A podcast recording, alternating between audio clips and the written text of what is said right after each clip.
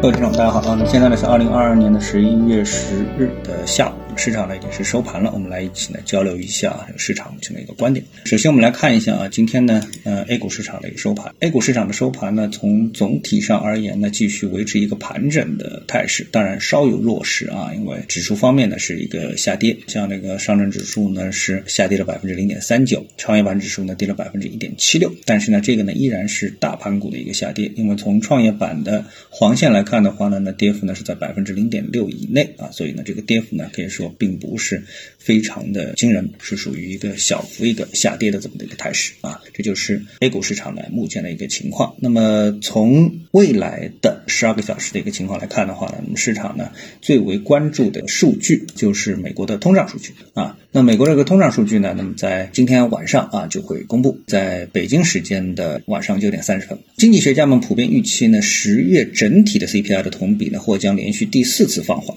啊，从上个月的百分之八点二呢降到百分之七点九，但环比的增速呢将上升，CPI 环比呢将从九月份的百分之零点四呢上升到百分之零点六。当然，更多的大家都关注的呢是因为是这个八点二是不是会到百分之七点九。那么刨除里面的一个细节我们不说啊，我们说这个。总体上，我们要知道，在美国的金融资本市场的这个体系啊，就是华尔街这个体系里面呢，嗯，美联储啊，虽然作为官方，它掌握了最终的数据的公布权，但是呢，真正的华尔街精英啊，包括美联储的这些官员，也是呢，从这个专业的华尔街出身的啊。那么，他们虽然说信息的数据的采集的渠道可能啊，官方非官方是有一定的区别，但是呢，差别度其实呢，应该说是相当有限。啊，因为这些华尔街的大行啊，他们的专业度实际上要可以说是相当的高啊，因为毕竟他们拿的工资要比美联储要高得多得多，那都是最专业的人士都在华尔街。所以呢，先从这个华尔街的排名靠前的这些投行来看的话呢，像瑞银、野村、巴克莱、高盛、摩根大通、彭博给出的数据呢，基本上是七点八到七点九啊，而前值呢是八点二，也就是说呢，他们的一致预期呢，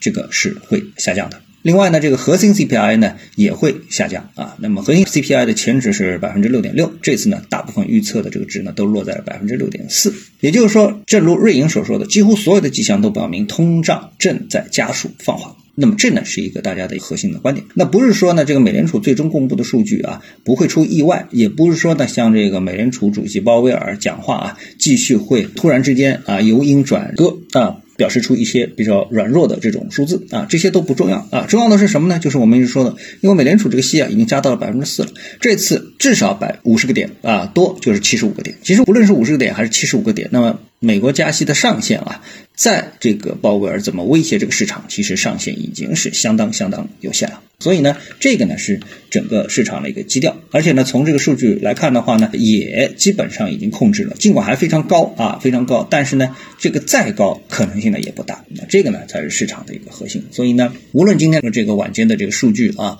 美国的数据到底出不出意外，但是呢，对于股票市场而言呢，呃，应该说影响都不会过于超预期。另外呢，就是美国的中期选举。那么，不管这个中期选举到底是共和党取胜还是民主党占优，那么从历史统计数据来看的话呢，那么这个中期选举结束之后呢，都会给股票市场带来一波上涨啊，带来一波明显的上涨。那么这个是从历史统计数据的一个角度啊。好，那么这个呢，关于 CPI 呢，我们就探讨到这里啊。那么另外一个呢，我们呢注意到有这么的一个新闻啊，也就是康希诺的疫苗，大家不知道有没有注意到啊，在全国范围内啊推广的越来越多啊。那么这次呢，又是推广到了北京啊，也开始呢这个用康希诺疫苗啊。那么我们都知道这个疫苗啊和自由行动啊。它是成一个相辅的关系。我们知道，在过去很长时间，大家都已经不谈疫苗了。为什么？因为我们把这个核酸检测、风控啊、静默作为最主要对付这个疫情的办法，打不打疫苗都一样。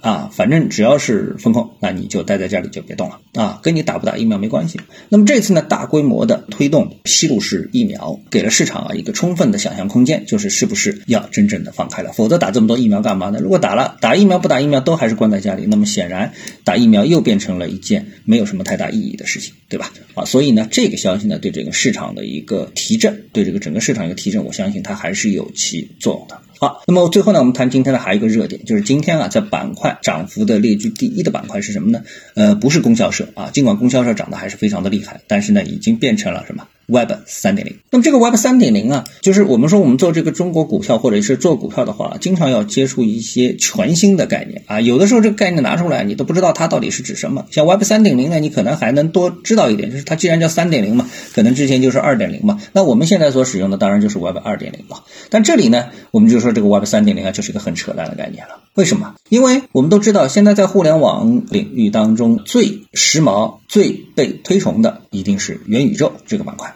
但是这个元宇宙这个板块呢，经过了一段时间的这个热炒之后啊，现在呢也是进入到了一个冷静期。就像这个元宇宙啊，Facebook、脸书把自己的名字都改成了元宇宙，但它呢最近呢开始裁员一点一万员工。啊，那显然说明啊，Facebook 在这条路上走的并不顺，就是元宇宙还没给他挣钱，Facebook 呢反而需要裁员了啊，这个总是控成本嘛，总不能说裁掉个一点一万是属于这个企业质量提高的一个标志，对不对？就在这种情况下面，我们说这个 Web 三点零，而且 Web 三点零呢，它本来这个市场理解啊，就是给出个概念是什么？就是说这个 Web 三点零是在区块链这个背景下面所提升的互联网的一个概念啊，这个全新的互联网的一个升级。但是呢，大家也都知道，现在啊，最近。几天啊，这个币圈啊遭遇了币圈的雷曼时刻。什么叫雷曼时刻呢？就是零八年次贷危机，又有一个币暴跌，从二十八跌到了一块钱啊。那么这是全球的第二大交易所，叫 FTX，这个币圈的啊第二大交易所。和第一大交易所币安呢扯在一起啊，要收购不要收购的。那么总之呢，这两天啊，整个的币圈又是腥风血雨。也就是说，在币圈啊如此狼狈的情况下面，我们突然去炒作这个 Web 三点零，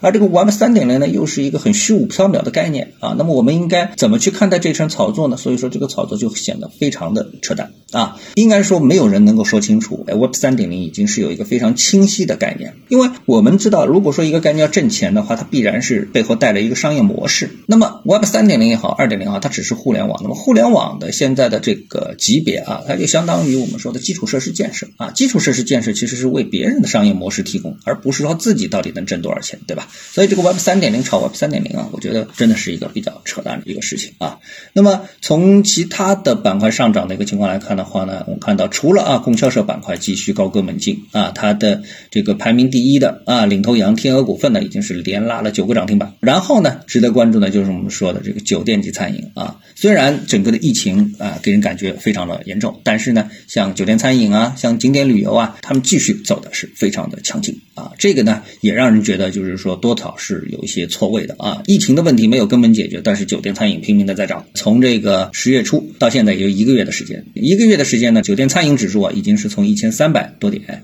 涨到了今天是一千八百多点，涨了五百点，五百点除以一千三是多少？啊，这个幅度不算小吧，对吧？这个大部分我们相信这个反弹的板块都没有达到这样的一个程度啊。领头羊像这个西安饮食啊，已经是连拉了六个涨停板，等等之类的，非常的一个强劲。其他的呢，像今天旅游呢也在上涨啊，像在线旅游也在涨等等。今天就和大家聊到这里，各位有什么想法或感受，欢迎在评论区一起交流。也希望各位多多点赞、转发、订阅我的频道专辑。我们下期节目再见。